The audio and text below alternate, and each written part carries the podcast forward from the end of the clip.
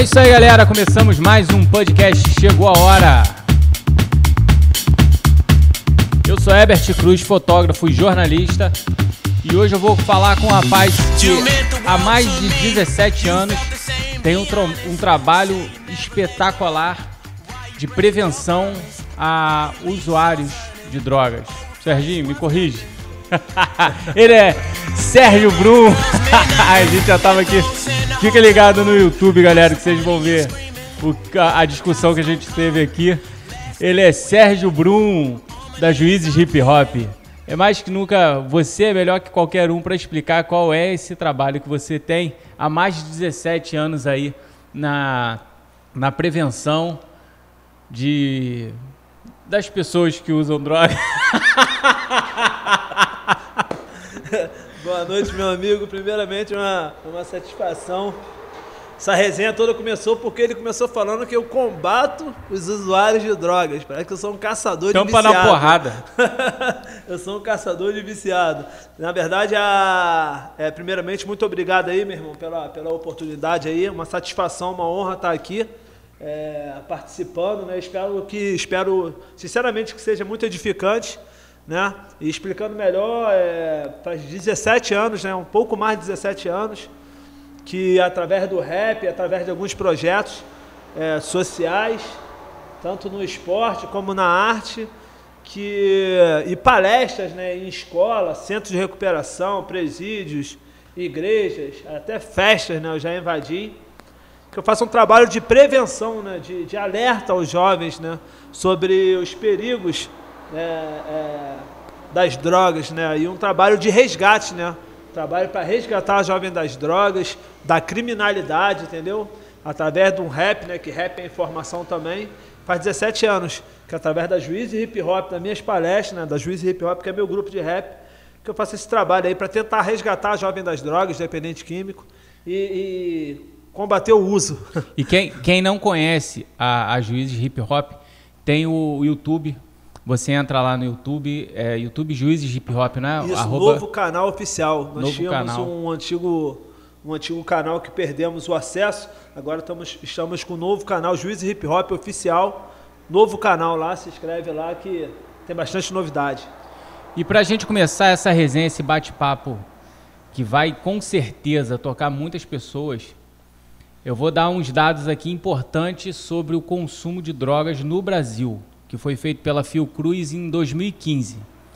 É, é antigo, mas depois de 2015 não tivemos é, nenhum dado que tivesse o peso que teve esse da Fiocruz, que é uma empresa idônea para caramba, muito importante.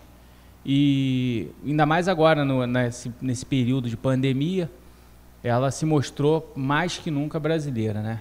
E ela divulgou na pesquisa que foi extremamente abrangente, a importância sobre o consumo de drogas no Brasil. Né? A pesquisa revelou que cerca de 4,9 milhões de pessoas fizeram uso de alguma substância ilícita. Nessa mesma pesquisa, 7,7% dos brasileiros de 12 a 65 anos já fizeram uso de maconha em algum momento da sua vida. Essa, também, essa pesquisa também revelou que mais da metade das pessoas pesquisadas informaram já ter consumido bebida alcoólica alguma vez na vida e mais de 46 milhões afirmaram ter consumido nos últimos 30 dias na época da pesquisa. Por que, que eu coloquei o álcool? Eu considero é, é uma, uma, ela não é ilícita, o álcool não é ilícito, mas é com certeza uma das portas de entrada para o consumo de drogas ilícitas.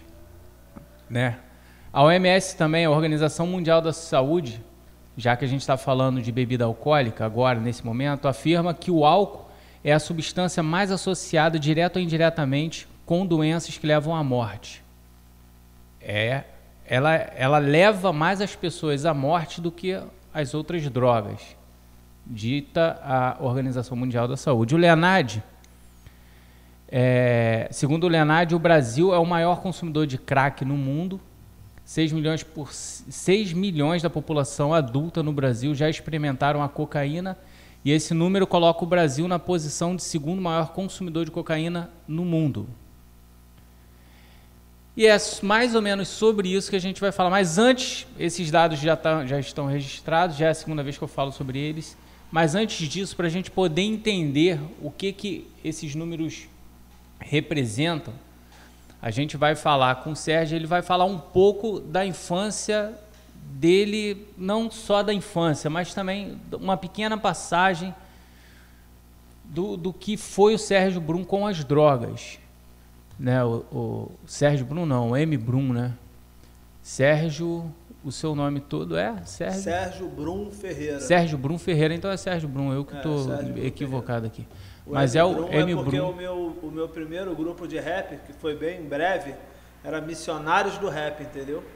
Missionários do Rap, quando eu ganhei um festival de novos talentos com rap, e era Missionários do Rap. Aí quando eu fui para quando eu fui, fui para Juiz, quando eu comecei com a Juiz de hip hop, eu levei o M de missionário e ficou M Brum.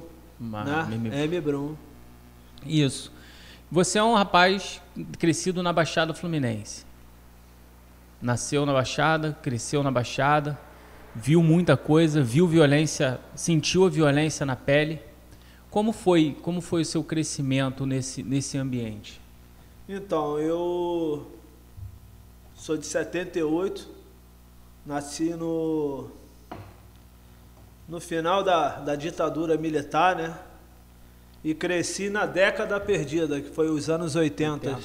Os anos 80 foi considerado como a década perdida, né? Um caos na economia, né? É, morei em ruas de terra, em Nova Iguaçu. Nasci em Costa Barros, né? Primeiro, no pé da Pedreira, da Zona Norte, né? E morei em Morro Agudo, que é, fica em Nova Iguaçu, São João de Meriti. Cresci em ruas de terra, vim para Teresópolis bem cedo. E como você falou ali na Baixada, eu vi a violência de perto, né, cara? Eu vi a violência bem de perto, tive uma infância bem complicada. Morava perto do Aeroclube, Nova Iguaçu. E eu lembro que meu pai me deu uma educação inusitada. Assim, é, meu pai o lugar onde nós morávamos em Nova Iguaçu não era um lugar que morria muita gente da área, né? não era um lugar violento em si, mas era um lugar de desova. Muita gente levava a gente para ser executado naquele no matagal que tinha perto do aeroclube. Então era muito normal no final de semana ter algum defunto lá tu não viu, executado. Tu não, tu não viu a violência, mas tu viu o resultado dela. É, que também é violência. Que né? também é uma violência. É, eu lembro do meu pai pelo menos umas duas vezes me levando bem pequeno para ver gente morta. meu pai às vezes embriagado me levou e me mostrava assim os caras. Lembro de uma imagem bem forte de um cara que estava amarrado e a orelha tinha uma poça de sangue, assim, marca de tortura e tal. E meu pai vociferando, falando assim: ó, oh, isso aí é o final de vacilão. É, vacilão termina assim, ó. Programa é, de final de semana. Eu não, eu, era minha diversão, era o parque que meu pai levava. E vacilão termina assim, X9. Eu não sabia nem o que era vacilão, mano, que era vacilão, que era X9. Aí ele falava, não, quem pega a mulher do próximo, quem canta a mulher casada, quem deve os outros, acaba assim e tal. E ficou bem marcado, né? Eu lembro que uma tinha, vez... Qual era a sua idade nessa, nesse, nesse eu devia ter oito anos. Oito anos? anos. Aí eu lembro que uma vez, uma das raras vezes que eu tive merenda para levar para a escola, levei um pouco mortadela e chegou um menininho do Pombal, lá de Nova Iguaçu, e me pediu, pô, me dá um pedacinho desse lanche aí na hora do recreio. Aí eu falei, não, é meu. Aí o moleque falou assim, tu é maior vacilão. Aí na hora eu lembrei, né? Lembrei vacilão? do meu pai falando, eu lembrei do meu pai falando, eu fui e reparti o pão. Então eu aprendi a ser um moleque maneiro também, entendeu? Então sou grato ao meu pai por essa educação inusitada mas que me ensinou alguns princípios de ruas de terra que eu já carreguei antes, de, antes mesmo de me converter ao Evangelho, mesmo nos meus tempos de vida louca, nos meus tempos de pista. Eu nunca gostei de ladrão, nunca gostei de andar com ladrão, nunca fui dar, dar volta nos outros, nem cantar mulher casada, entendeu? Assim, sempre fui um moleque maneiro de dividir até o pouco que eu tinha, entendeu? Então, esses ensinamentos de rua de terra, esses princípios de rua de terra, eu carrego para mim, isso para mim vale, vale ouro, entendeu? Por mais que você tivesse estivesse crescendo ali, você naquele momento conseguiu ver é, virtude em algumas coisas que aconteciam, em algumas coisas do ensinamento que você trouxe para a vida depois disso. Exatamente, exatamente. São, são, como eu disse, ensinamentos de rua de terra são de favela, de periferia, de sabe, de ter pouco, dividir o pouco, entendeu, mano? de ser grato às coisas. Hoje eu sou um cara que sou muito grato por, por qualquer coisa, entendeu? Lembro de mãe, a gente indo numa barraca uma vez para comprar uma. Acho que era uma salsicha em lata, aquilo é muito ruim, né, velho? Minha mãe não tinha nada e minha mãe foi comprar uma salsicha em lata, mano. E, e não tinha dinheiro. E aí minha mãe chegou lá e aí na volta falei, ué mãe, mas a senhora não tinha dinheiro? Ela, não, mas eu dei minha palavra, filho. Eu dei minha palavra que amanhã eu vou trabalhar, vou fazer uma faxina e eu vou pagar. Então a gente não pode ter nada na, na vida, filho. Mas a gente, se a gente tiver a palavra, a gente consegue as coisas. Então eu sempre guardei isso, entendeu? Então eu nunca fui de, de ficar devendo os outros, de dar volta, volta nos outros, entendeu? E aí você cresceu e veio para Teresópolis com qual idade? Eu vim para cá perto de fazer 10 anos. Morei, aí primeiro morei de, morei de favor na casa de uma tia minha, depois morei de caseiro, ali no alto, ali na, na mansão dos Sloper, que foi até demolida ali em frente à Ferati, né? Uhum. Morei de caseiro ali, assim que eu vim para Teresópolis, entendeu? Mas aí, mesmo nessa época, todas as férias minhas, janeiro tava... e junho, julho, eu partia para Nova Iguaçu, para casa da minha tia, lá na rua Cartaz, e eu passava a minha infância lá, entendeu? tinha mais amigos lá do que aqui. E aí cresceu em aí veio para Teresópolis com 10 anos. É, de 9 para 10 anos. 9 para 10 anos e aí tua vida aqui em Teresópolis começou. É. Né? Tu veio da e tu, você trouxe esse esse pensamento de periferia para a região serrana? Não sim, conseguiu tirar? Sim. Fui estudar no colégio, estudei no colégio da Granja, depois estudei no, no Euclides da Cunha e tal. E sempre tinha aqueles princípios, né, cara, de me defender e de, entendeu? De que não podia. Que a gente não podia amarelar, né, mano? E se você é, se envolvesse numa, numa briga e tivesse que correr, tu tinha que correr muito, tá ligado? Pelo menos na corrida tu tinha que ganhar, entendeu? Mano? Alguma coisa tu tem que ganhar, Entendeu? Mesmo. Se perder no soco, tu corre. Mas aí na corrida é o último recurso. E ali você, e ali você já, já tinha traços de, do poeta. O, o M. Brum ele é compositor, ele compõe. Tem, tu tem um número de, de composições? Tu sabe o número de composições que você tem hoje? Cara, eu gravei 10 CDs. Cada CD, 10 não, na verdade eu já tenho 12 gravados. Né? Tenho dois, dois CDs para lançar em plataforma digital, né? Então bota aí que eu tenho 12 CDs, em cada CD eu tenho 18 faixas. 12 CD, aí bota aí 12 vezes 18, sou péssimo de matemática. Essa, essa dá é a mais conta ou aí. Menos, dá mais ou menos, pede pro estagiário ali, por favor, aí. 12 vezes, 12 vezes 18 e dá o número de mais ou menos. Quanto? 216. Aí pode botar mais umas que eu nunca. Cara, isso aí é 216 gravado, isso. de música gravada. Agora, de caderno de rap, mano, eu tenho vários cadernos. O que que acontece, mano? Eu sempre escrevi poesia. E então eu tenho é muito é caderno de poesia. Depois que eu me converti, eu tenho o hábito de orar de joelho, rimando. Eu ajoelho e vou para o inimigo, para o espírito opaco das, no, das nossas almas o inimigo, o adversário, conhecido como o diabo, não me distrair na minha oração, eu escrevo minhas orações. E eu escrevo em forma de poesia. O rap Pai Misericórdia da Juiz, que é uma das mais considerada mais lindas canções da Juiz Hip Hop, é uma oração que eu escrevi. Então, é, tipo, da Pai Misericórdia, eu tenho uns 20 cadernos com, com pequenas dessas orações, entendeu? Então, cara, bota aí, eu devo ter mais de mil composições, com certeza. Então, mais quando, de mil poesias. Quando você veio para Teresópolis, já tinha uma veia, a veia do poeta já estava. Então, já tava minha, eu sou desse, minha avó era poeta. Minha avó era poeta. Minha avó escrevia muita poesia, nunca lançou, nunca lançou, tinha vários cadernos.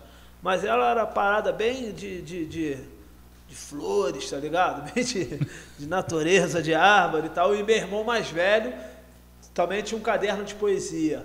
Era Páginas Protestantes. Meu irmão mais velho, eu, eu li as paradas que meu irmão escrevia. Meus dois, meus, meus dois irmãos, tanto mais novo como mais velho, são muito inteligentes para escrever, sabe? Muito assim, são talento, muito mais talentosos que eu, entendeu?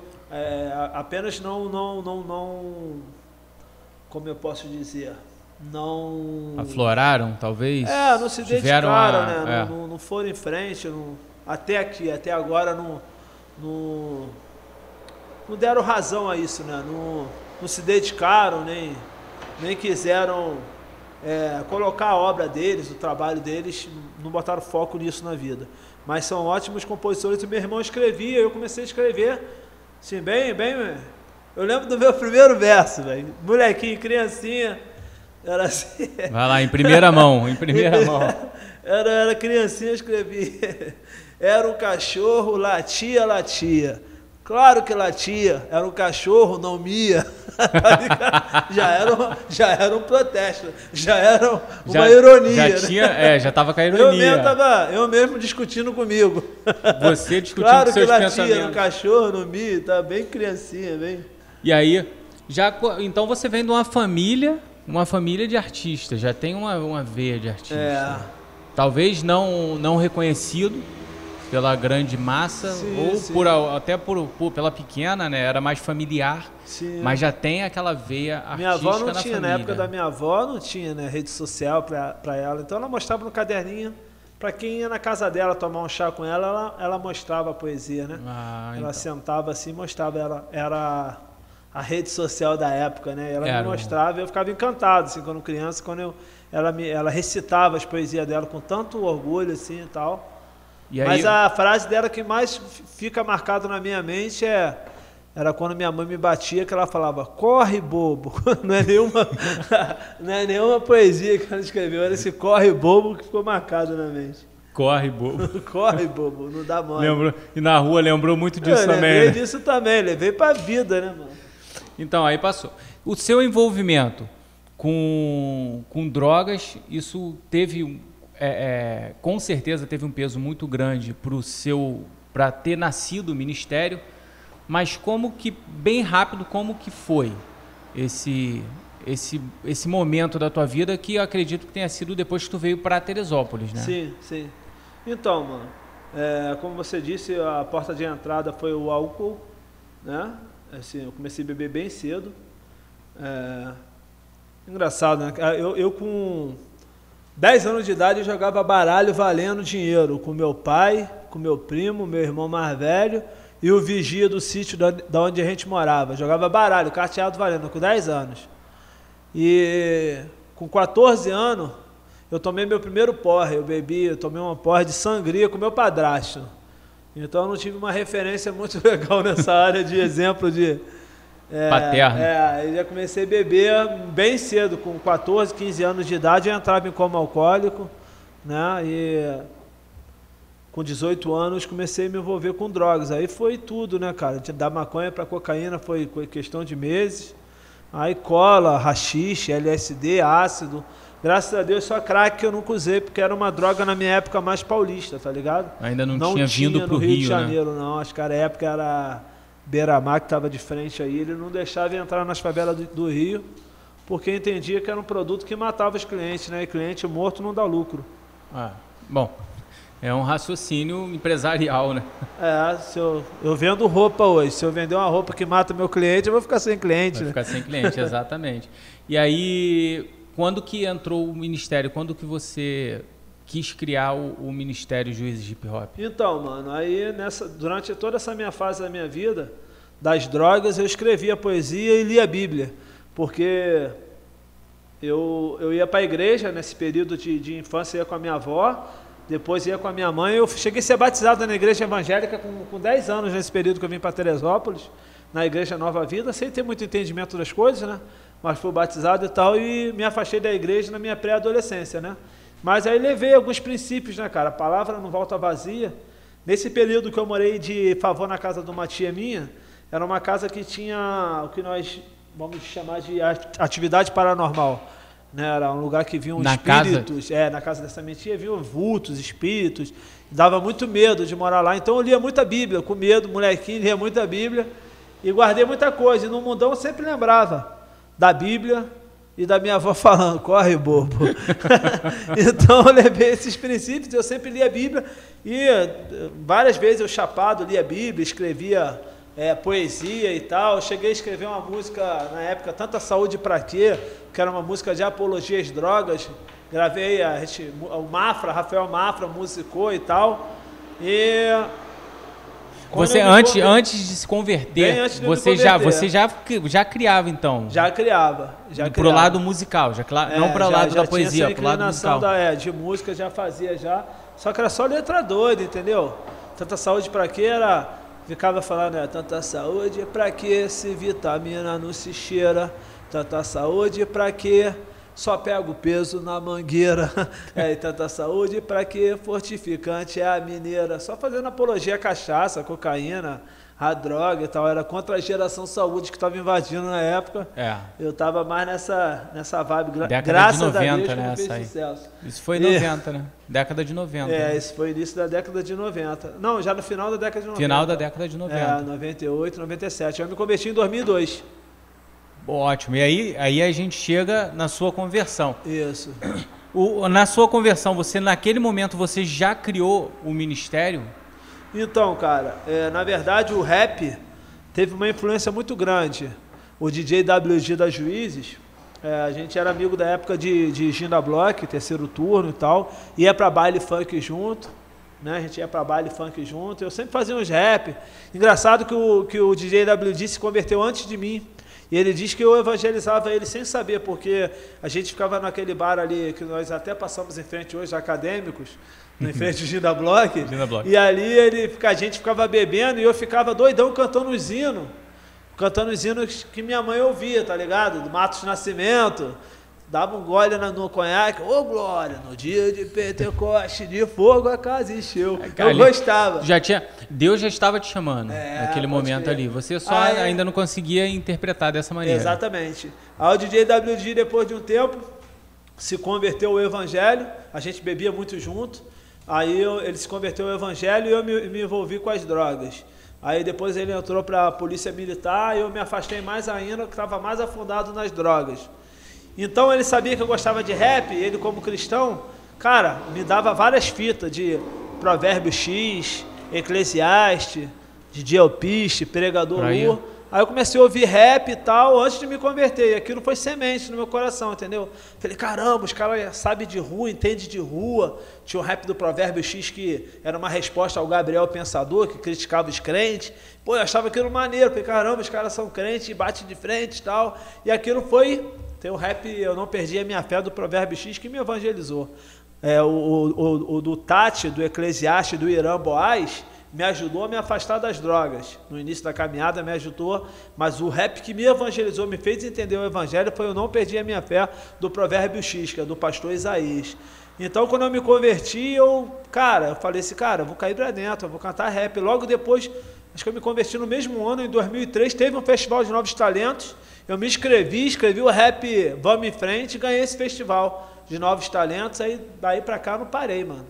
Aí Entendeu? não- isso aí, mas antes, antes de você iniciar, de você aceitar Jesus como Salvador, criar o, criar o ministério, você chegou naquele ponto das drogas, que é o fundo do poço?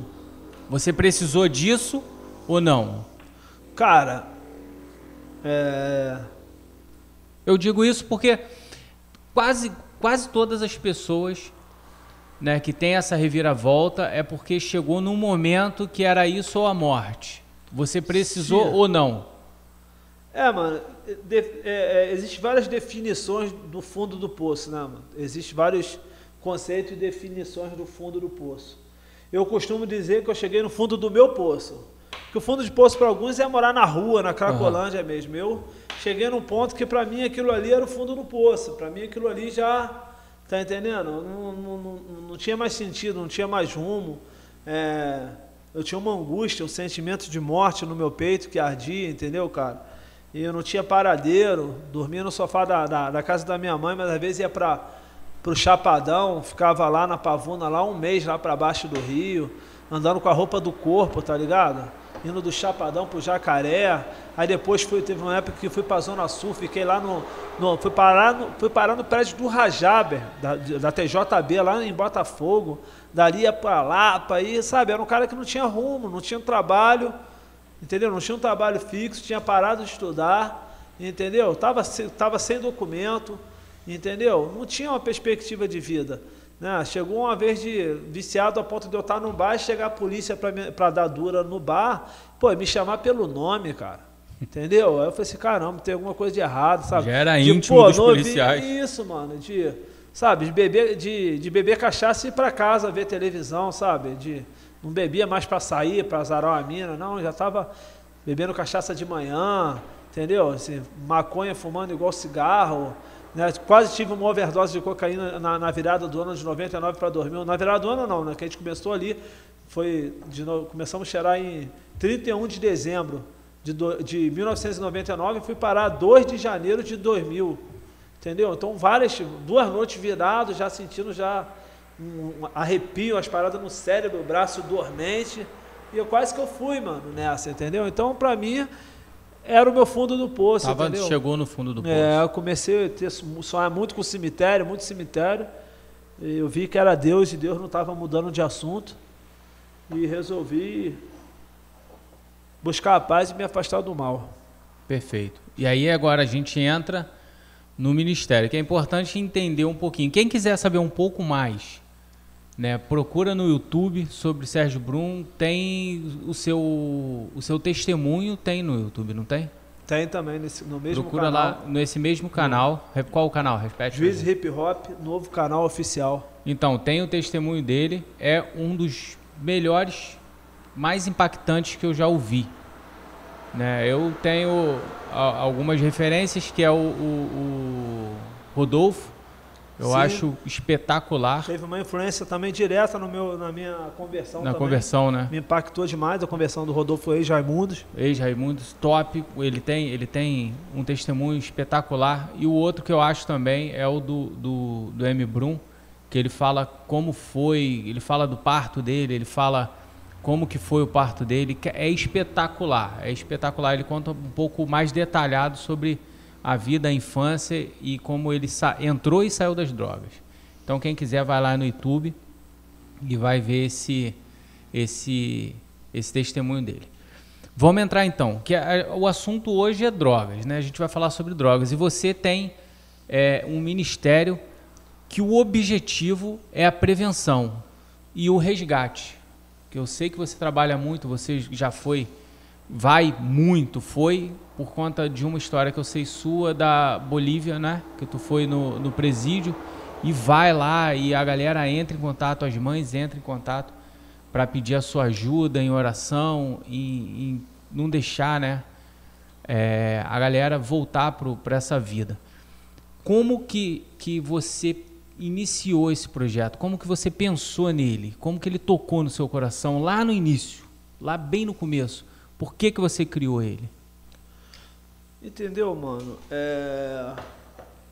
Eu sempre fui muito intenso, né, cara? Assim, na, na vida louca, na doideira. E quando eu me converti, mano, na verdade, é... e quando eu consegui sair, né, quando eu vi que Deus estava é, me libertando e me tirando das drogas, eu não fiquei, eu não fiquei dentro da igreja. É, falei assim, caramba, Deus me tirou das drogas, Deus me libertou, vou ver o que, que Deus pode fazer por mim agora e fiquei olhando a Bíblia como um cardápio de promessas. Eu não fiquei fazendo isso. Oh, Deus já me libertou das drogas, agora eu vou pedir riqueza, vou pedir restituição, vou pedir sucesso, vou pedir fama. Falei, não, Deus me libertou das drogas, me deu um dom, eu sabia que eu tinha um dom, eu sabia que eu tinha um dom de, de rimar, de escrever, eu falei assim, não, vou usar isso para resgatar os outros. Vai ser através do rap, entendeu? Vai ser, eu vou para a guerra. Eu não, eu, eu não, com certeza, se eu tivesse ficado como alguns é, irmãos que eu conheço que só ficam no banco da igreja, eu não teria conseguido, Herbert. Sabe? Aqueles que ficam. Sei, claro. Como soldado que fica no quartel. Você não foi para a igreja da prosperidade, né? Você não foi para o ministério da prosperidade. Não, não, fui para a viu guerra, isso. fui para o evangelho da cruz. Entendeu, mano? E se eu ficasse na igreja lá igual é, soldado que fica dentro do quartel, só criticando o jeito que o outro ah, olha o jeito que ele vai para o combate, olha só como é que ele atira, olha o jeito que ele, olha o jeito dele guerrear, olha só a farda dele, olha a bota dele, só criticando a farda dos outros e o jeito que. Não, fui para. Quem está no meio da batalha não tem tempo para ficar olhando isso. Entendeu? Criticando a vestimenta do outro. Criticando, não, não o cara está ali, também, né? não tem nem paciência. Então eu fui para a guerra, fui para evangelismo, fui Como você disse aí, já tive em presídio na Bolívia, já tive em presídio em Magé, já tive em casa de detenções de menores infratores, que é presídio. Né? Os menores acham que, ah, não, é, ser menor pode fazer isso, pode fazer aquilo que não pega nada, não pega nada. Já tive lá, mano, tem grade, tem guarda, entendeu? Parece, parece que eles são até mais violentos do que. Eu lembro que eu tive numa casa de detenção que o, o menor chegou lá, chamou o, o, o, o, o Desip lá, o guarda, o funcionário de tio. O cara, tio, gritou um palavrão, pegou a cara dele, lê ali, lê ali, estava escrito aqui, onde o filho chora e a mãe não vê. Aqui não tem tio, não. Tio é na escola onde vocês não respeitam ninguém. Aqui é sim, senhor, não, senhor, você entendeu? Pode que pode crer, não, não fala, gira comigo, aqui é sim, senhor. Não. Um terror psicológico, isso na nossa frente, com o pessoal do conselho tutelar perto. O pessoal imagina quando, quando não está lá, como é que o bicho pega. Né? Foi lá, é, Dom Bosco. Dom Bosco. Já foi Funabem, já foi Aqui no Rio, Dom Bosco é aqui no Rio, né? É, ali na ilha. Já teve, já teve vários nomes já, porque o bicho pega, né? Teve rebelião com morte, de arrancar a cabeça de, de menor lá dentro, os menor mesmo.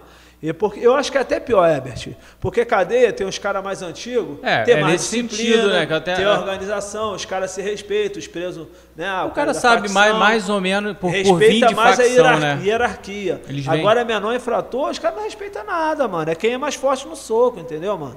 É quem tem mais A disposição. libido, os caras também, eles são, são adolescentes, tem aquela parada de do fervor do adolescente. No dia que eu tive no Dom raiva. Bosco, no dia que eu tive no Dom Bosco, tinha um, pô, tinha um negão lá, parecia o Júnior Baiano, grandão, mas grandão. Aí eu falei, cara, pô, esse menor não tem 18 anos não, velho. Aí o cara também acha que não, mas sabe o que acontece? Às vezes prende na rua, não tem um documento, não tem pai, não tem mãe, não tem certidão, eles calculam mais ou menos a idade. E eles gritam, sou de menor, né?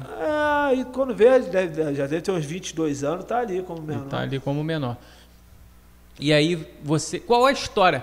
Quanto mais, eu sei que você tem muitas histórias. Qual a, a mais violenta dentro de, de presídio que você viu com, com quando você tentou fazer a, a- quando foi evangelizar, né, um pouco aquele pessoal que estava lá? Então, é, para tu ter uma ideia, tive num presídio na Bolívia, que a, a situação é bem precária. Presídio não, uma delegacia por Soares, né, que é, o, é a cadeia dali. Lá fica homem, mulher, criança, todo mundo junto. Na cela. Não tem conselho tutelar. Não tem Criança? conselho tutelar. É. Tipo assim, a mãe, a mãe tá envolvida com tráfico. Aí ela vai presa, aí, ó, a, a polícia pergunta: tem alguma avó, alguma tia para ficar com a criança? Não tem? Não tem orfanato, não tem conselho tutelar, não tem juizado. Daí a criança vai pra cela junto.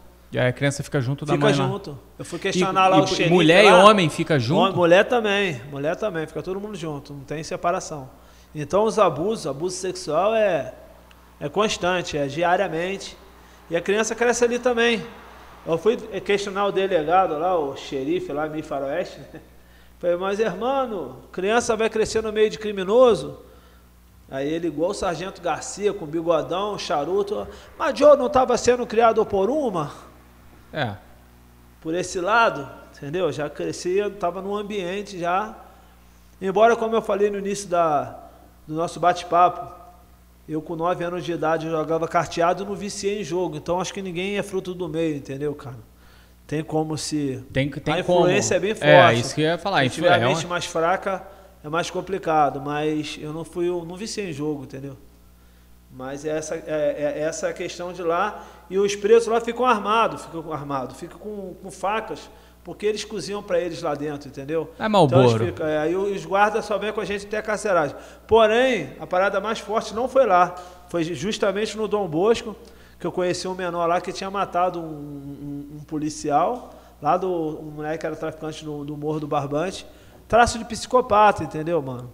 É, a minha, geralmente, minhas palestras, eu dou uma dosagem assim, com um pouco de. tipo stand-up, né?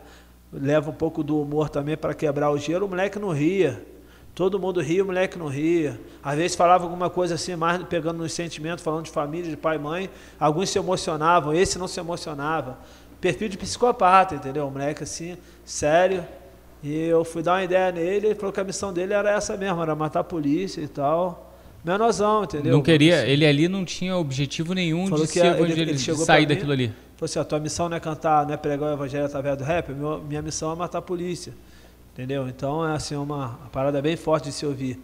Entendeu? Aqui no Brasil, tu vê alguma coisa parecida com aquela lá? Com essa cadeia, com essa, essa delegacia? Não, no caso disso que eu relatei aqui foi no Padre Severino. Ah, esse foi do Isso, Padre Severino. Do, do lance dos menores refratores, entendeu? Ah, tá. Agora, lá em, igual isso que eu vi lá na Bolívia, nesse sistema assim de ficar homem, mulher, criança junto, nunca vi não, aqui no Brasil. E qual, hoje, hoje, qual é a maior dificuldade que você tem em continuar esse projeto em delegacias, em presídios? Cara, sinceramente, o Brasil virou, está dividido no meio. É, essa questão política da extrema direita e extrema esquerda, é, eu estou vendo gente que está negando princípios bíblicos, tanto por causa da esquerda, tanto por causa da direita. Entendeu? É, exemplo, gente que era cristão, que era contra o aborto, por causa de agora de estar tá muito engajado nessa, nesse, nesse, nesse ideológico de esquerda, de ficar ouvindo tudo de esquerda, debate de esquerda, hoje já é a favor do aborto. Hoje é a favor do aborto. E eu vejo muita gente também que era cristão de, de, de que é cristão, que acreditava na recuperação do, do, de um dependente químico, de um cara que era vida louca, e por hoje ser da extrema direita, já acha já que acredita que bandido bom é bandido morto, que não tem que ter recuperação. Sabe? De, que já não apoia mais o meu trabalho, que acha que não, que eu tô acho que eu sou defensor tá de bandido. passando a mão, tá passando é. a mão na cabeça do tá bandido ou do futuro Aí eu não bandido. entendo a deles também, que aí primeiro fala que ah, o cara canta com polícia, porque o DJ é policial, o meu pastor é policial. Eu tenho vários amigos que são policiais. Pô, o cara é fechamento com polícia. Aí depois fala que eu sou defensor de bandido. Então eles têm que decidir o que eles falam de mim, entendeu? Porque não tá batendo. Tá, não tá batendo. Eles estão entrando em contradição. Eu, mano, eu, eu, como eu te falei, eu tenho visão de cruz, Herbert. Entendeu? É, ah, tu tá em cima do muro em questão de esquerda ou de direita. Mano, até para estar tá em cima do muro você tem que ter equilíbrio. Entendeu? Porque senão você cai de um lado ou cai para o outro e se machuca. Então, se eu estou em cima do muro é porque eu tenho equilíbrio e é equilíbrio de cruz. Tem coisas boas na direita, tem coisas boas na esquerda, tem coisas ruins na direita, tem coisas ruins na esquerda. Então eu tenho esse equilíbrio, eu não fiquei cego. Só que tem cristão, mano, que está deixando os princípios de lado para defender uma bandeira ideológica política. Às vezes assiste uma pregação teológica, mas com ponto de vista político. Tá entendendo? Eu vejo isso nas redes sociais, cara. Entendeu? Botando a bandeira de uma ideologia partidária, numa bandeira de um partido, de esquerda ou de direita, acima de princípios bíblicos. Isso ninguém vai me fazer desistir do ser humano. Claro, claro, claro, tem crimes, mano, que dá vontade de fazer justiça com as próprias mãos. Evito até de ver, mano. Cidade Alerta, esses jornais policiais, sabe? Eu vejo canta covardia que o bandido faz, que me dá ódio, a minha carne grita, entendeu? Mas, mas é do ser humano. Mas isso, é o né? ser humano, entendeu? Mas nem todo bandido bom é um bandido morto, cara. Entendeu? Até porque, é, é, no ponto de vista bíblico, no ponto de vista bíblico, meu irmão, ninguém chega perfeitamente diante de Deus, né? Com uma lista de, de de, de, olha só como é que eu sou bom perante os olhos do Senhor, eles, eles são do coração. A Bíblia diz que aquele que odeia já é homicida. Então, ninguém é diferente dos assassinos, entendeu? É o que eu falo para muitos cristãos, cara, há muita diferença do nosso, a, a única diferença do nosso pecado às vezes para o pecado do cara que está preso é que o pecado dele dá cadeia e o nosso às vezes dá até status. É. O nosso às vezes dá até status, nosso pecado. Só que o deles deu cadeia. Então eu vejo pelo ponto de vista cristão, entendeu? Então uma das dificuldades que eu tenho hoje é que muita gente deixou de acreditar que pode recuperar, um viciado pode se recuperar, como eu, conheço, cara. Né? Através de um dos projetos que eu tenho, Nocaute nas Drogas, nós recuperamos até um ex-policial, ele tinha sido expulso do batalhão, né? tinha sido expulso, estava a família destruída, Estava longe da família através do projeto Nocaute nas, dro nas Drogas, Nocaute nas Drogas, que implantamos no centro de recuperação, nós conseguimos recuperar ele, entendeu? Nós conseguimos recuperar ele e hoje ele está tá livre das drogas, está de volta à família, entendeu? Aliás, é, é, é, a, a, dependência química na, na, na, polícia militar é algo que precisa ser falado, entendeu, cara? É tem preciso ser... ser... falado porque tem muito. Não, não podemos tampar, tampar os olhos para isso. É uma pressão muito grande que eles sofrem. entendeu? Então, tanto de drogas, desde drogas lícitas, que é o alcoolismo, que, remédios, que eles sofrem com, ilícitas. Como, como eles sofrem? Que pressão? Eles sofrem, ah, eles sofrem a pressão de da todo, polícia. De todo lado, desde, É, é, desde ele- a hierarquia, desde a da, da hierarquia pressão do profissional, da profissão da dele. profissão, desde o do, do, do- o cara que é soldado, ele sofre pressão de todo mundo, né? De toda, de todo, de toda a patente que vem, até chegar nele, todo mundo é superior a ele. Então existem várias, várias pressões que eles, que eles tomam, sabe? Várias pressões que eles passam, passam da sociedade, né? A sociedade muitas vezes é contra eles, né? É, é, é, é, é. Eles não têm, às vezes, pouco apoio, então o psicológico é abalado. O número de suicídio na polícia é muito grande, cara. O número de suicídio de, de policiais com depressão, com crise de ansiedade, é muito grande. E, e policiais que usam drogas. Pode ver o desequilíbrio que você, a gente é, chega ao nosso conhecimento, fica sabendo, de policiais que são viciados em drogas e que espancam viciados em drogas. Então isso vem do desequilíbrio. Porque É. se o cara é, é viciado ele em deveria droga, ter compaixão. ele deveria ter cara. compaixão. Então vem de um desequilíbrio. Se ele é viciado em droga ele- e ele espanca um viciado em droga, um cara que ele sabe que, que não é traficante, que não é bandido, que é só usuário igual ele é, espanca, ou ele tem um desequilíbrio, ou ele é um covarde muito grande, ou ele é um cara que apoiou muito na escola e quer se vingar hoje, algum problema ele tem. Entendeu? Assim como é, é, eu, eu tenho vários amigos que são policiais, né, que são cristãos, que são homens de Deus, e que me passam que, que existe esse problema lá dentro também, de policiais que precisam de ajuda. Né? E por causa da profissão deles, eles têm sérias dificuldades de, de, de buscar ajuda. Né? Eu conheço vários que se recuperaram também, né? E que são hoje são íntegros, são honestos, né? Estão levando uma vida, mas infelizmente, cara, alguns podem chegar ao suicídio, né? A, a homicídios, porque é, é- é uma pressão muito grande. que- Toda, toda essa pressão que ele sofre le- acaba jogando ele pro, pro mundo das drogas. Sim. Pra que seria um- o um acesso escape. também muito fácil, né? Que tem, né, cara? O acesso que eles têm, apreensões, entendeu? E o ministério, o seu ministério, ele atua exatamente nesse, no meio desses extremos, né? O extremo, todos os extremos, porque o extremo não olha, o extremo Então, é, exatamente, não. Tem gente que fala assim, ah, o cara é defensor de bandido porque eu tento recuperar pessoas que têm vício drogas. Mas eu já tentei, já ajudei a recuperar policiais também que tinham problemas de dependência química, entendeu, cara? Eu acredito no ser humano. o seu acredito ministério atua diretamente na, na, no combate, na- diretamente com, as, é, é, com, com a prevenção das drogas ou todo tipo de crime, todas a, todo tipo de pessoa envolvida com coisa errada vem para você, chega no teu ministério. Então, cara. é- Ou ele tem ou tem um nicho, ou você busca um nicho para isso. Na verdade, o Ebert, as drogas, em geral, acabam te colocando em uma companhia. E as drogas acabam te colocando em situações que, se você não usasse, você não, não ia se envolver. Entendeu? Então, as drogas e a marginalidade andam de mão dadas. É muito difícil. Raros são aqueles que conseguem ah, focar só na arte, focar.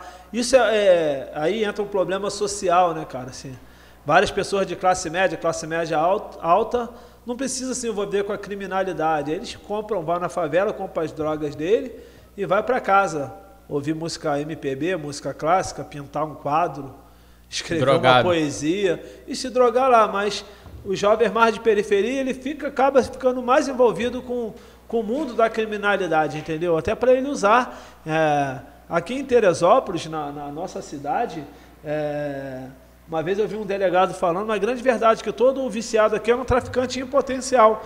Porque uma vez que ele, a droga que é cara, ele vai buscar no Rio, ele racha com um amigo dele, ah, eu vou lá buscar para você me dar o dinheiro, isso já é um tráfico, entendeu? Então já a criminalidade começa aí.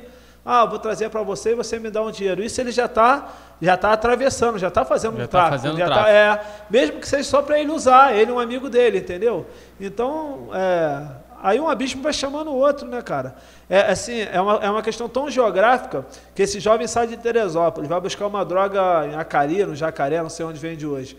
Aí ele, na saída da favela, se o policial pega ele saindo, o policial vai dar uns tapas nele e vai ver o que é um viciado que estava ali dentro do jacaré e- ou dentro de Acari e comprou. Mas se esse mesmo jovem rodar num soberbo, aquele já é traficante. É, porque Ele trouxe. Ele trouxe para cá, entendeu? E aqui ele já, já é outro esquema, entendeu? Então, para viciado para traficante depende da, da geografia do lugar onde ele roda, onde ele vai preso. O seu ministério, ele está debaixo da cobertura da Igreja Assembleia. Eu sou da Assembleia de Deus Filadélfia. É, Assembleia de Deus Filadélfia, Assembleia aqui de em Deus Teresópolis. Filadélfia, Isso. Do pastor. Do apóstolo Ubiraci Xavier, que é o meu mestre, porque eu tenho um carinho, uma gratidão muito grande. Foi o cara que, que acreditou em mim quando ninguém acreditava, entendeu? Assim, foi um cara que me pegou é, de, uma, de uma maneira assim, bem destruída. Eu cheguei na, de uma forma bem decadente na igreja apoiou o rap numa época que, pô, mano, passou 18 anos, né? É discriminado pra caramba. Imagina 18 anos atrás. atrás. Entendeu? É discriminado e desconhecido, né, cara? Esse dia eu tava vendo um Entre Risos, como é que os caras fazem stand-up, e eu acho que é o Fábio Lins, ele estava indo fazer uma. Era uma parada de stand-up sobre religiões, e ele estava indo no, no, no show do Alcubo, do grupo de rap Alcubo, e ele falou: Cara, eu não sabia que existia rap evangélico, rap cristão. Isso no ano passado, cara.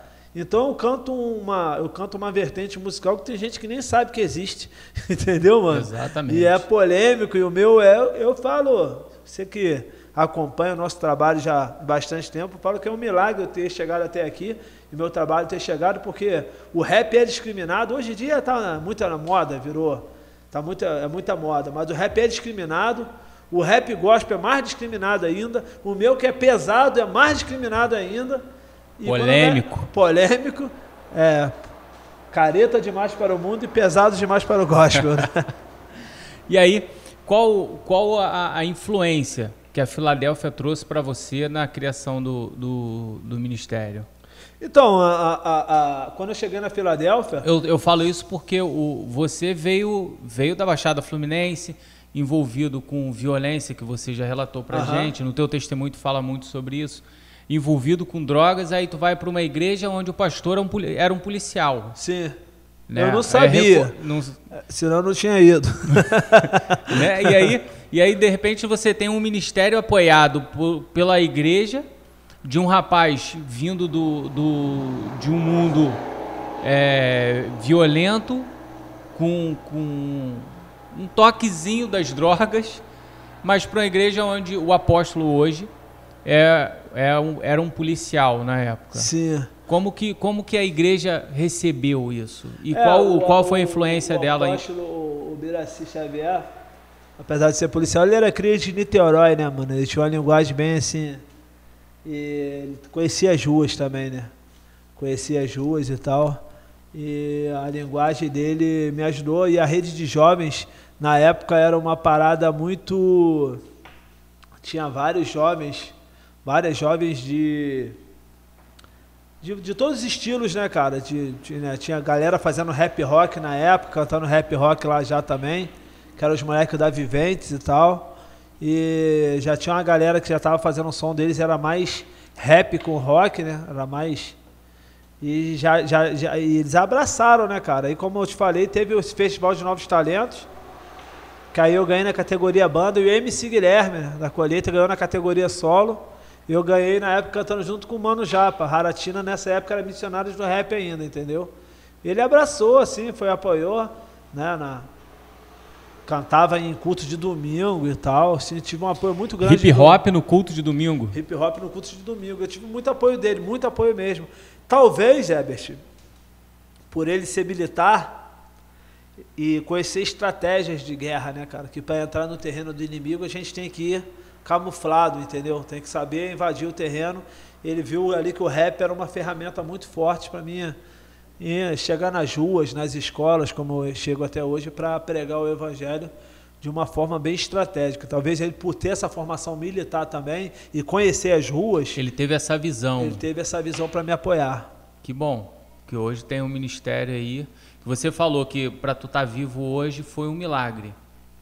Né? Para tu ter esse ministério, eh, são milagres que aconteceram. Imagina a quantidade de milagre que aconteceu sem que você saiba na vida de outras pessoas através do seu do seu ministério, das suas músicas e do seu livro. Sim. Conta um pouco do seu livro.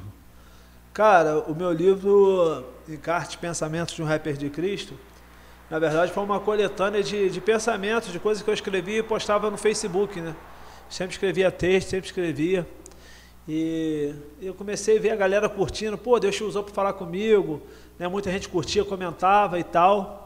E um dia eu orei a Deus e comecei a pensar em escrever um livro, né? Eu falei, Deus, me confirma para mim se é, se é da tua vontade eu escrever um livro com essas coisas que eu escrevo. E no dia que eu entrei na internet, o pai do Felipe Nasa, que teve aqui fazendo podcast contigo. Foi. Falecido o pai dele, que era um coroa que, pô, que eu admirava e respeitava demais. Comentou lá, pô, tu já pensou em, em catalogar os seus pensamentos, as suas reflexões e fazer um livro? Aí eu falei, pô, se eu nem imagino, mas se eu foi usado por Deus agora e tal. E eu caí para dentro, né? Cara, já, eu já vi testemunho de conversões. Eu tenho um áudio do pastor Robertinho, que ele tá lá em João Pessoa, cara. Eu não sei como é que meu livro foi parar lá, mano. Só que ele foi que tava conversando com um rapaz que tava saindo do crack, e falou assim, pô, mano. E falou, pastor, eu tô, tô largando o crack, tem um, tô lendo um livro de um rapper que tá me ajudando muito. Aí o pastor Roberto falou, pô, na hora que ele falou, eu lembrei de tu. Eu falei, pô, tem um rapper aqui que escreveu o livro também. Aí o cara, na hora que mostrou o livro, era o meu livro, mano. Tipo assim, meu livro não teve distribuidora. Sabe? Só eu que vendi, cara. Eu, ele tava lá e ele chegou lá. Foi parar lá em João, João Pessoa, Pessoa, meu livro, entendeu? Foi os anjos que distribuíram, mano. Fazer, usou alguém para levar para lá, entendeu? E não foi o pastor Roberto. O pastor Roberto, na hora que viu, o pastor Roberto, pô, conheço ele, ele é meu brother e tal, conheço o cara. E esse foi, foi vários, né? Eu ouvi várias histórias de que meu livro ajudou. O, tem um menino aqui do Questão de Raciocínio, falou que foi o primeiro livro que ele leu. O Roginho da, da ADL leu meu livro em um dia que ele falou, ele, na época ele estava. É, foi antes da, da, dessa explosão que eles tiveram, ele estava trabalhando, fazendo um bico de salva-vidas, que o Lorde trabalhava de salva-vida, e o Lorde arrumou lá para ele ficar lá um dia, falou que a piscina estava vazia, eu tinha dado meu livro para ele, ele leu meu livro em um dia, tá ligado, assim, falou que, que ajudou muito ele também, que ele estava desacreditado no evangelho e tal, então eu tenho várias testemunhas, assim, de de gente que foram tocados pelo, pelo livro, pastores, cara, que pararam na rua. Teve o pastor Salatiel, do Aprisco, pai do Rickson, me parou com, com olhos é, marejados de lágrimas, falando, pô, filho, não sei porquê, mas filho, muito obrigado pelo seu livro, muito obrigado, sabe? Então foi, foi algo assim que, que Deus usou bastante, entendeu? Isso aí.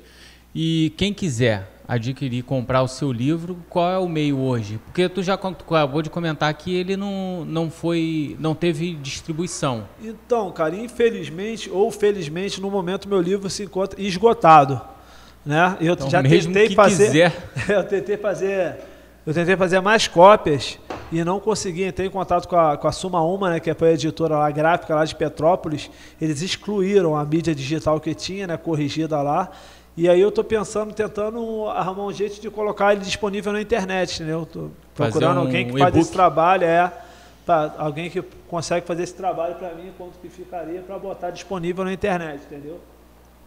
As suas músicas hoje, você a gente consegue ouvir ela pelas mídias de streaming também, Spotify, Deezer? Cara, tem sim, tem lá. Essa, que cuida mais dessa parte é o DJ, mas acredito que tem assim, entendeu? De qualquer forma. Eu coloco mais os vídeos no YouTube e tal, mas é, acho que no, tem alguns YouTube álbuns que estão tá né? disponíveis né? nessas plataformas, sim, que ele já me falou, entendeu? E o Ministério, o que, que tem pela frente? O que, que a gente pode esperar do Ministério? Irmão, esse ano, cara, esse ano eu ia gravar o nosso eletroacústico primeiro eletroacústico da Juiz, infelizmente, né? Estamos é. vivendo esse momento histórico, essa pandemia e tal, e não foi possível. Mas acredito que ano que vem, cara, vamos estar gravando nosso eletroacústico aí, vai vir, vai vir para sacudir essa cidade, esse Brasil, se Deus quiser. A gente falou, a gente falou bastante de, de, de drogas e tudo. Eu tenho uma pergunta que eu faço nessa temporada que a gente está falando de drogas, eu faço para todo mundo. Que todo um assunto que já vem há 10 anos mais ou menos a galera vem falando sobre o consumo recreativo. Tu acha que isso vai, isso pode ajudar? Pode diminuir? Isso melhora a criminalidade? Para de ser um problema de segurança pública e passa a ser um problema de saúde pública? Diminui a criminalidade? Qual a sua visão sobre, sobre, sobre a legalização, a, a legaliza, legalização da maconha? Eu da acredito. Maconha. Porque não vai ter, não vai, nunca vão, acredito que nunca vão lembrar é, é, legalizar uma cocaína, um crack, por exemplo, né? É. em alguns países legalizaram a, a cocaína, né? É. É, irmão, então, É, é, é para ter um pouquinho de polêmica. então, existe vários aspectos nisso aí, entendeu, mano? Eu costumo dizer, cara, que a, a, a maconha não é, é esse demônio todo que pintam, entendeu? E não é também essa mãe divina da natureza que te coloca em contato com o divino. Pra mim, no meu caso, mano, sinceramente, é, foi mais ou menos o demônio que pinta. Porque me deu síndrome do pânico, me deu neurose. é, nos últimos anos que eu usei maconha, estava me dando mais neurose que a cocaína, entendeu? Eu, e me causou uma dependência muito forte. A dependência do, do caso de. Não era que ah, eu precisava. Tudo que eu tinha que fazer, eu tinha que fumar maconha, entendeu? Tudo. Para trabalhar, para estudar, para encontrar com uma menina. Todo o meu dia eu tinha que fumar. Então isso não é liberdade. Entendeu? Isso não é liberdade. Tá mais preso do É, que nunca. é, é, a maconha te deixa com raciocínio. Eu fico pensando, cara, assim, é, Brasil é um país assim que tem muita indústria, né, mano, que trabalha com caldeiras, né, cara. Mano, imagina os caras liberados, os caras fumando, trabalhando naquilo ali, é, é meio complicado, entendeu? Assim, cara, É. Entendeu? Então é, é, é, uma, é uma questão, mano, assim, muito. É muito delicada, né? É muito delicado. É, uma vez eu vi o Fernando Henrique Cardoso, uma, uma matéria o Fernando Henrique Cardoso, que ele estava falando numa favela, conversando com, com a associação de moradores, e no meio da reunião estavam os traficantes lá também. E ele falou sobre a legalização, achando que os caras iam bater palma, que os caras iam gostar. E os caras botaram ele contra a parede, no final, tá maluco, rapaz. Por quê? Porque tu acha que se legalizar a gente que vai ser, ah, o gerente daqui vai ser o patrão, quem vai assumir isso aí é a Ambev, é- são as grandes empresas. A gente, tá entendendo, mano? Então vai ter a maconha pirata, mano. Vai ter. É, porque legali- legalizar é tirar, é tirar é, é, essa droga ilícita da mão dos traficantes e colocar na mão do Estado. E Tá o Estado entendendo? vai dar essa concessão para alguma grande empresa Tá estar entendendo? produzindo, né? E o número de viciados, o número de viciados que são traficantes para sustentar o vício é muito grande. Uma vez que isso for legalizado e esse poder do tráfico sair da mão deles, o método deles ganhar dinheiro vai ser roubando. Então vai, a- vai, vai aumentar os furtos, cara. a- a- ao meu ver, na minha opinião, É, vai para né? acabar com o tráfico, mas vai aumentar. E aí, e, e aí entra uma outra questão que eu acho que piora um pouco as coisas. Porque o tráfico, na verdade, na maioria das vezes, só envolve quem está envolvido. O viciado vai lá, compra, o traficante que vende para ele, se o viciado dá volta, quem morre é o viciado. Agora, quando vai para o roubo, cara, o cara que não tem nada a ver com isso começa a pagar o preço. O cara tá passando na rua, não tem nada a ver com droga, vai ser roubado, pode levar um tiro. Tá entendendo? É. É, muito complicado, entendeu? Então mano? tu É acha, muito tu acha que aumentaria, aumentaria a violência? Eu acho que aumentaria os furtos e roubos. É, consequentemente, consequentemente, para sustentar o vício, uma vez que. a violência, né? Consequentemente, é, a violência. Consequentemente, a violência. Uma vez que muitos viciados usam o tráfico para manter o seu vício, e já que esse tráfico, sendo legalizado, ia para a mão do- de, de grandes empresas, exemplo, Ambev ou qualquer uma outra que, que iam, é, comercializar, então esses caras, de onde que eles iam tirar dinheiro, assim? Entendeu? porque- é. Então é complicado, assim. É, uma vez eu dei uma palestra no, no Jorge Marcha e tal, e o pessoal falando da, da legalização geral, a, a molecada lá, playboyzada do colégio, falando, não, porque na Holanda é, tem uma cabine, e é legal, é interessante que tem uma cabine que, que chega lá, o cara mesmo injeta, tem um médico, ele te dá uma palestra antes, entendeu? Sobre os males da heroína e te injeta na tua veia, tu- tudo esterilizado. E é, acham melhor que em vez de procurar um traficante, você vai procurar um profissional da área da saúde que vai te alertar dos perigos, né, das drogas, embora ele mesmo vai injetar em É você. porque lá, lá as drogas já virou um problema de saúde pública. Sim. Né? Por Aí isso que eles tem um falaram médico. assim, pô, que é muito legal. Aí eu falei assim, cara, e no dia até tava o. Acho que era o doutor Carlão, que era o. é o- era o secretário de, de saúde aqui da cidade, o vereador responsável pela área da saúde, tava lá nessa palestra. Aí eu falei assim, ah, mano, mas isso aí, mano, é muito legal, mas é na Holanda, né, mano? Lá tem uma cabine para cada viciado. Imagina os viciados aqui chegando no UPA, falando, pô, sou viciado. Leva um tapa na cara, viciado nada, isso é virose. não tem nem para Agora é corona, né? Eu acho que aqui no Brasil vai ter como ter uma cabine para cada viciado, para dar uma palestra, para injetar, meu irmão. Isso aqui é Brasil, nego. Não, não tem. Bom, eu não sei, eu, eu pessoalmente te falo que eu não sei, eu não acho que eu não tenho muito uma opinião, não. É, mano, sobre eu... se, se a, a, a, a, droga como recreação, né? A maconha como, como recreação, a liberação dela como recreativa. Eu não sei. Talvez é, eu montaria, mano. montaria uma loja. Mano, irmão, vou te falar.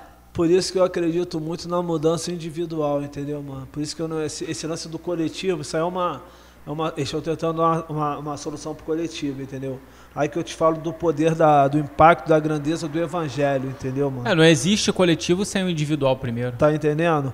E por isso que eu acredito na pregação do evangelho na mudança do indivíduo.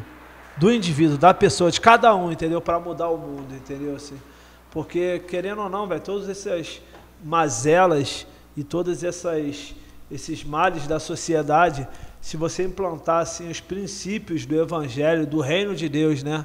É, foi a pregação de Jesus Cristo arrepender porque chegou o reino de Deus. Se arrependa porque chegou o reino de Deus. E o que é o reino de Deus? O reino de Deus é paz e justiça. Implantando esses princípios da justiça, de não roubar, de não matar, da, da honestidade, de não cobiçar, entendeu? Do domínio próprio. Tá entendendo? Do domínio próprio. Domínio próprio. Domínio próprio.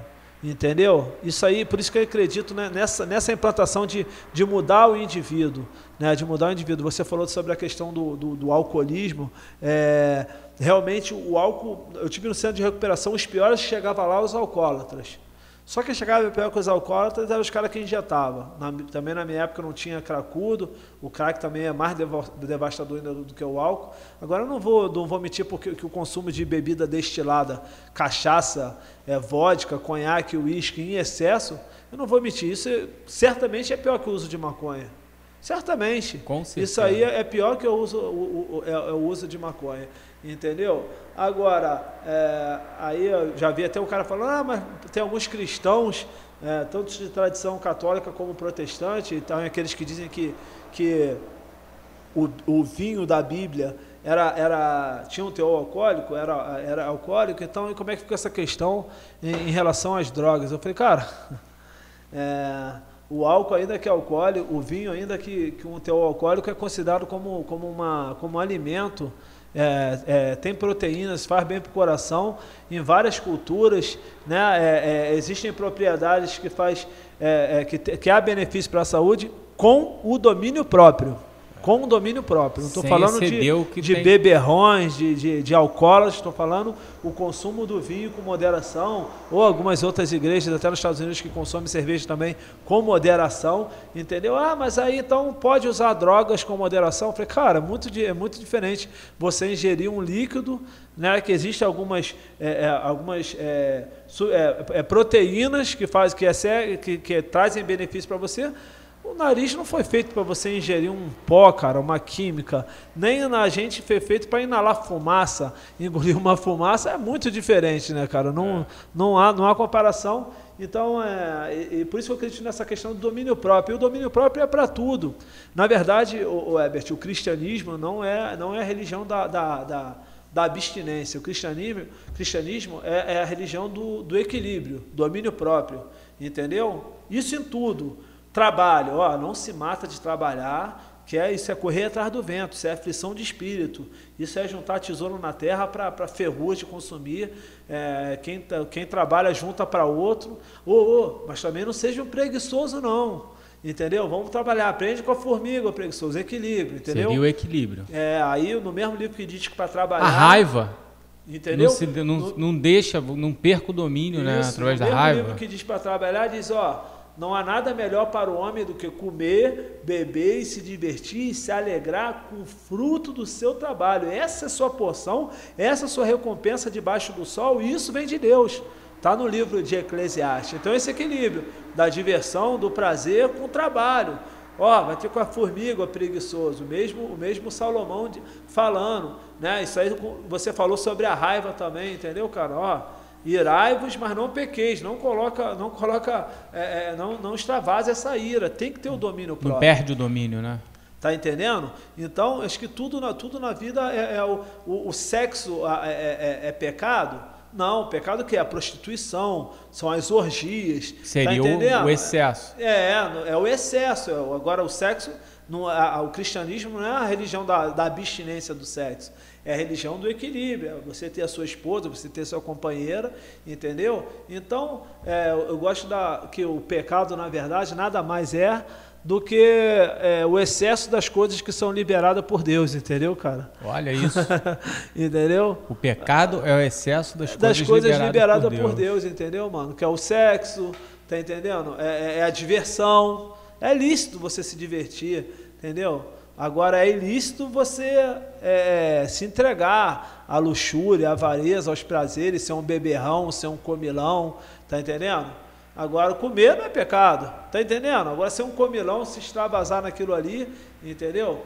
Então é, é, esse domínio próprio, esse equilíbrio. E essa, essa é a transformação do evangelho, é fazer com aquele cara que está desequilibrado, eu costumo dizer que eu disciplinei minhas loucuras, entendeu, cara? Olha eu sou um cara que hoje eu curto minha vida, eu aproveito, mas tudo com equilíbrio e disciplina, ainda que, como disse o meu pastor no meu livro, é, o M. Brum é um dos crentes, é um dos crentes mais equilibrados dentro das suas características. Eu achei incrível isso. é um desequilíbrio é equilibrado. É exatamente isso. É um mega desequilíbrio equilibrado. Hoje, o seu o ministério, Juízes Hip Hop, é financiado. Não, não existe uma maneira de você ter um ministério, você trabalhar sem, é, é, sem você ser. É, como eu posso dizer para não ficar muito feio? Patrocinado acho que isso seria. Não tem como você ter um ministério sem o lado financeiro do ministério. Isso Meu é, irmão, é muito o, falado. O, o, músico cristão em geral, a gente vive um, a gente vive uma, um dilema, entendeu? O músico cristão em geral é, é assim. O cara que toca baixo, guitarra, ou eu como rapper. Se o cara que toca, vamos dar um exemplo, o cara toca guitarra, toca violão e canta. Esse cara toca violão e canta. Aí, pô, sou música, é minha profissão, entendeu? Uhum. Toco violão e canto. Se ele for tocar num barzinho na noite, tocar MPB, ah, precisa. Às vezes é uma música que nem vai contra princípios cristãos. Música falando de amor, coisas da vida, Qualquer natureza. som. É, um som assim leve. O J Quest. Quase gospel. uma parada leve. E esse cara for fazer um som num barzinho, ele está desviado. Ah, 90% das igrejas que eu conheço, ou até mais, vão falar que ele está desviado. E se esse mesmo cara cobrar para cantar na igreja, ele é mercenário. então o músico cristão não pode de, ganhar dinheiro. Todo mundo pode. Fome, né? Todo mundo pode. O carpinteiro cristão pode, o marceneiro cristão pode, é, o porteiro cristão pode, Tenho o pastor mesma, pode. Tenho a eu, mesma opinião. Tá entendendo? Só maneira. que o músico não pode, entendeu? Então, mano, eu foi um dos dramas. Chegou um momento na Juíze Hip Hop, mano, que eu estava tendo convite para cantar três, quatro vezes por semana, né? Às vezes duas na mesma noite. Então, se eu fosse atender todos os lugares, eu ia ter que cobrar. Aí eu ia ser mercenário, entendeu? Na época eu vendia CD, fechava com caixa de CD. Uhum. Ah, vocês compram CD aí e, e, e, e tinha gente que reclamava tomava a volta, pô, o cara tá cobrando para pregar o evangelho. Eu falei, não, mano, o evangelho eu prego onde estiver. Tô cobrando para sair da minha casa e aí onde é, você mesmo, mora. Mesmo porque quando tu voltar tu tem que comer, né? Tá entendendo? Também Alguém? tenho sonhos. É, entendeu? tem é, objetivos. É, é, mas você não fala aí que você não liga para dinheiro? Falei, não ligo não, mas o açougueiro liga, pô. É, entendeu? A, a farmácia o, o cara liga, do meu condomínio liga, liga, é, o cara do, do o cara do posto de gasolina liga, o cara do supermercado liga. Então eu preciso de dinheiro para viver, eu sinto fome, sinto frio, e tenho sonhos. Entendeu? Então, aí geral. por isso que eu montei minha loja, mano. Isso. Aí é, nessa que, é nesse ponto que eu quero chegar. Hoje, quem, o que financia o seu ministério é a loja da Juízes Hoje eu me mantenho com a minha loja, entendeu? Então, cara, por que, que eu faço isso? Aí agora eu tenho minha loja. Exemplo, o cara me chama para cantar em algum lugar. Falei assim, mano, eu tenho uma loja. Se eu for cantar aí, eu vou ter que fechar minha loja para ir aí. Entendeu? Ah, eu ganho X por dia aqui. Tem como você me ofertar isso? Senão eu fico pregando o evangelho daqui, onde eu puder ir, na segunda e na terça na minha folga. Eu não vou deixar de fazer a obra. Sábado e domingo, trabalhando na loja, o cliente que está na minha loja, o Ebert, sempre quando alguém entra na minha loja, fala assim, pô, tu conhece a loja aqui já? Ah, não, não conheço não. Pô, Juiz Hip Hop é um grupo que eu sou vocalista. Pega o meu livro, tem um livro lá ainda, o último que eu deixei lá. eu era esse cara aqui, ó, e mostro minha foto. Eu era viciado em drogas, entendeu? E o evangelho me libertou, não só das drogas, mas do meu egoísmo, do meu individualismo. Hoje eu tenho um trabalho através do rap para tirar jovem das drogas, né, para arrancar jovens da criminalidade, né? Eu palestro em escola, mano, já preguei o evangelho. Se eu não vender nada, sabe, eu já, já mostrei, então ali, já fez é, o objetivo. eu estou pregando o evangelho. Agora, para sair daqui, ah, vou lá na região dos lagos, falei assim, meu irmão, eu vou ter que fechar minha loja, eu tenho que pagar condomínio, eu tenho que pagar aluguel da loja, entendeu? Eu tenho meus gastos, você pode ofertar é, é para mim aí, entendeu? E eu, eu faço assim, é porque é, é, aí muitas pessoas falam que ah, você desistiu dos seus sonhos. Cara, eu não desisti dos meus sonhos, eu apenas ajustei minhas velas de acordo com os ventos de Deus, entendeu? Para onde o barco está tá soprando o barco. A loja foi uma estratégia. Com pra certeza. Para você continuar que que pregando, fazendo o objetivo Ô, Herbert, do ministério. Eu estou para te falar, eu estou para te falar que se eu ficasse só cantando, só cantando e levando minhas roupas para vender nas igrejas, Dava para mim viver, às vezes, até melhor que eu estou na loja. Está na loja. Porque Dá eu levava mais... roupas só da minha marca, entendeu? Com as minhas frases, eu vendia muito. Só que eu percebia, Deus sabe, conhece meu coração, sabe que eu estava vindo ali para pregar o evangelho, entendeu? Na pureza. Aí eu acabava de, de pregar, de cantar, e no final do culto eu botava lá uma arara, uma barraquinha e vendia meu CD, meu DVD e minha camisa. E eu sentia que algumas pessoas olhavam falando assim, cara, o cara veio só para isso, o cara veio aqui para só para vender. E às vezes o inimigo rouba, usava isso para roubar a palavra que eu preguei, entendeu, cara? Aí eu comecei a pensar, cara, eu preciso montar uma loja para não precisar ficar trazendo roupa aqui para mim vir na igreja só para pregar. Tá entendendo? Para não dar razão, para não ser pedra de, de, tropeço. Deus conhecia meu coração, sabia que eu estava ali, não estava ali para vender roupa, nem vender camisa, né? Eu tinha lido para pregar o evangelho, mas tinha conta para pagar, tá entendendo? Mas para não precisar mais fazer as pessoas tropeçarem e errarem no julgamento, eu preferi montar a loja e, e, aí eu vou lá onde eu vou onde eu quiser hoje, faço missão na segunda, na terça, entendeu? E evento assim quando quando dá para mim ir, tá ligado? E a loja, vamos falar um pouco da loja da Juízes Hip Hop. Onde que ela fica? Shopping Comari no Alto, mano. Em frente à Feracha. Em Teresópolis. isso, Teresópolis. Fica no segundo piso, loja 232, entendeu? É bem fácil, gente. É só, tu vai chegar na feirinha, quem, quem conhece Teresópolis, quem não conhece Teresópolis, pelo menos conhece a feirinha de Teresópolis, ela é extremamente famosa. E ali na feirinha tem o Shopping Comari, tu vai no segundo piso, é a única loja grafitada toda grafitada. É a única loja. Toda a ideologia da minha loja para ali. Ali tem, as, os, tem, tem, um quadro com meus 10 CDs que eu já lancei. Tem um painel de, de, de fotos de várias missões minhas.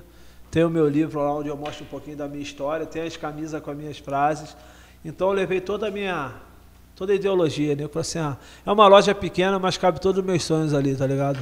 Eu sei, eu já de antemão já vou falando, eu já sei que em 2021 Sérgio vai iniciar o projeto da venda online, né? Ah, já vai estar tá lançando, vai estar tá lançando o site e o e-commerce dele. Quem quiser eh, vai ter que ficar atento nas redes sociais que ele vai estar tá lançando também a venda para todo o Brasil das lojas, da, das roupas da Juízes Hip Hop e das marcas também representando, representadas pela loja Juízes. Vamos para os arrobas. Quem quiser te encontrar. Quem Olha. quiser é, ter contato com o Ministério e é, contribuir com o Ministério, porque é, é, o Ministério ele depende de, de ajuda, porque hoje em dia, então, mais que nunca, ele está me dando um cartão para eu ler. Calma aí, que velho usa óculos. Então é isso aí, galera. Quem quiser conhecer mais sobre o trabalho da Juízes Hip Hop e do, do, do, do M. Brum também. O meu primeiro aí é o Instagram pessoal. Aqui você vai no Instagram pessoal, arroba mbrum, juízes hip hop. Arroba mbrum, juízes hip hop. O segundo é o Instagram do grupo de rap. Aqui é da Juízes Da Hip Juízes Hop, Hip Hop. que é o Instagram, arroba Juízes Hip Hop 216. Lê esse Juízes 2,16 na Bíblia que vocês vão entender. Ah, pronto. O Dois, terceiro é o Instagram da loja. Que é loja Juízes Hip Hop. Agora eu já sei que é 232. Isso, esse é o número da loja. Ah, então, Esse não é o versículo da Juízes, não. então, mas vai lá no versículo que eu tenho O certeza que versículo da vai. Juízes é Juízes 2, versículo 16. Da da Juízes 2,16. Mas vai lá no 2,32 que eu tenho certeza que Deus vai tocar no teu coração. Eu acho que o livro de Juízes não vai até o versículo 32, não. mas tenta, vai que é Não, mas vai profético. lá. Dois, acha alguma coisa 2,32. Não Deus está mandando, dá uma sei lá agora. José. Então vai lá, arroba loja Juízes Hip Hop 232, que é o número da loja, 232. No Facebook, Juízes Hip Hop. Isso. E no YouTube, Juízes Juízes Hip Hip Hop Hop Oficial. Novo canal. Tem um WhatsApp aqui também, Que é que é pessoal. pessoal, que eu Você não não vou falar. Se você quiser, vai lá na loja primeiro, compra um pouco, gasta uma farpela lá e você vai conhecer juízes, vai conhecer o trabalho do, do M. Brum, né? Que já vão-se 17 anos. Juízes hip hop. É isso aí.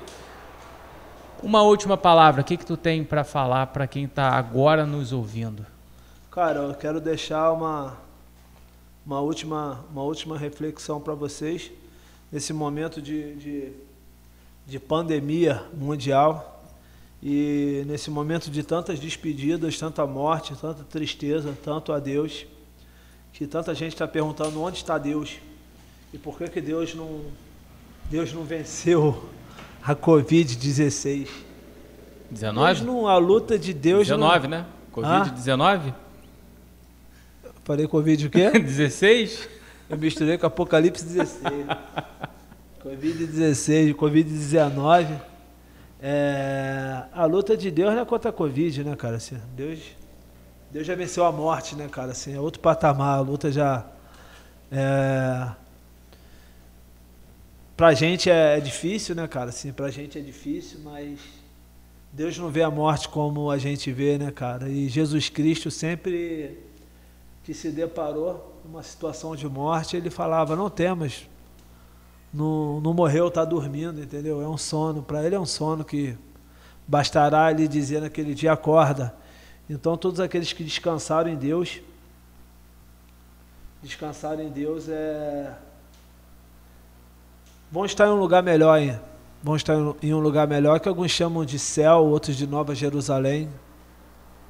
Outros chamam de outro planeta, outra dimensão, outro estado de espírito, mas todo mundo acredita que, todo mundo que tem uma crença acredita que não termina aqui, entendeu? Então todos aqueles que descansaram. E tem gente que fala assim, pô, mas se Deus é fiel, por que morreu tantos cristãos?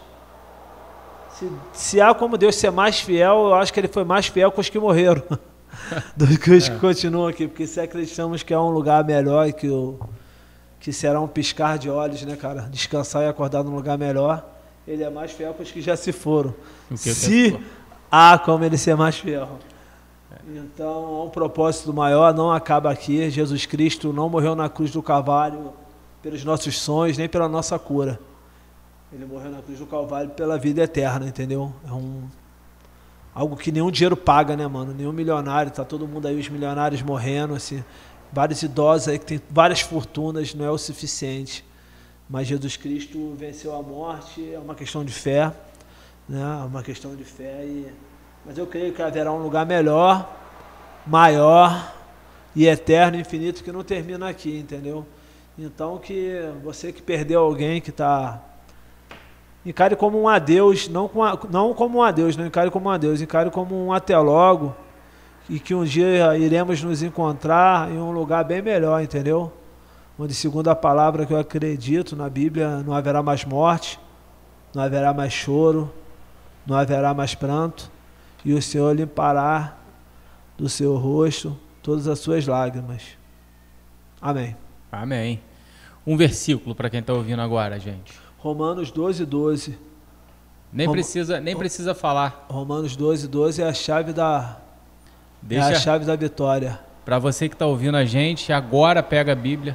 Romanos 12, 12 é a Quem chave não tem da Bíblia, vitória. entra na internet e dá uma olhada. Romanos 12, 12. 12, 12. 12. É dois tiros de 12 na cara do diabo. Sérgio, eu quero te agradecer muito, muito Eu que agradeço, irmão. pela sua presença aqui, da honra de A honra foi de estar trocando essa ideia com a gente, falando um pouquinho sobre, sobre a sua vida, né? E sobre um pouco da, desse mundo que, que a gente vive das drogas e também o seu trabalho no Ministério Juízes Hip Hop. Sérgio, valeu, meu amigo. Muito, muito obrigado. É isso aí, esse foi mais um episódio do nosso podcast. Chegou a hora. Quem quiser tá seguindo a gente nas redes sociais, nas plataformas de streaming. Você vai buscar Chegou a Hora no Facebook, Chegou a Hora Oficial, no Instagram Ebert Cruz Oficial, no Twitter Ebert C Oficial. Galera, eu agradeço muito, muito pela sua audiência, tá escutando a gente. Peço que Deus abençoe a cada um que estiver ouvindo a gente e fica com a gente. Tchau!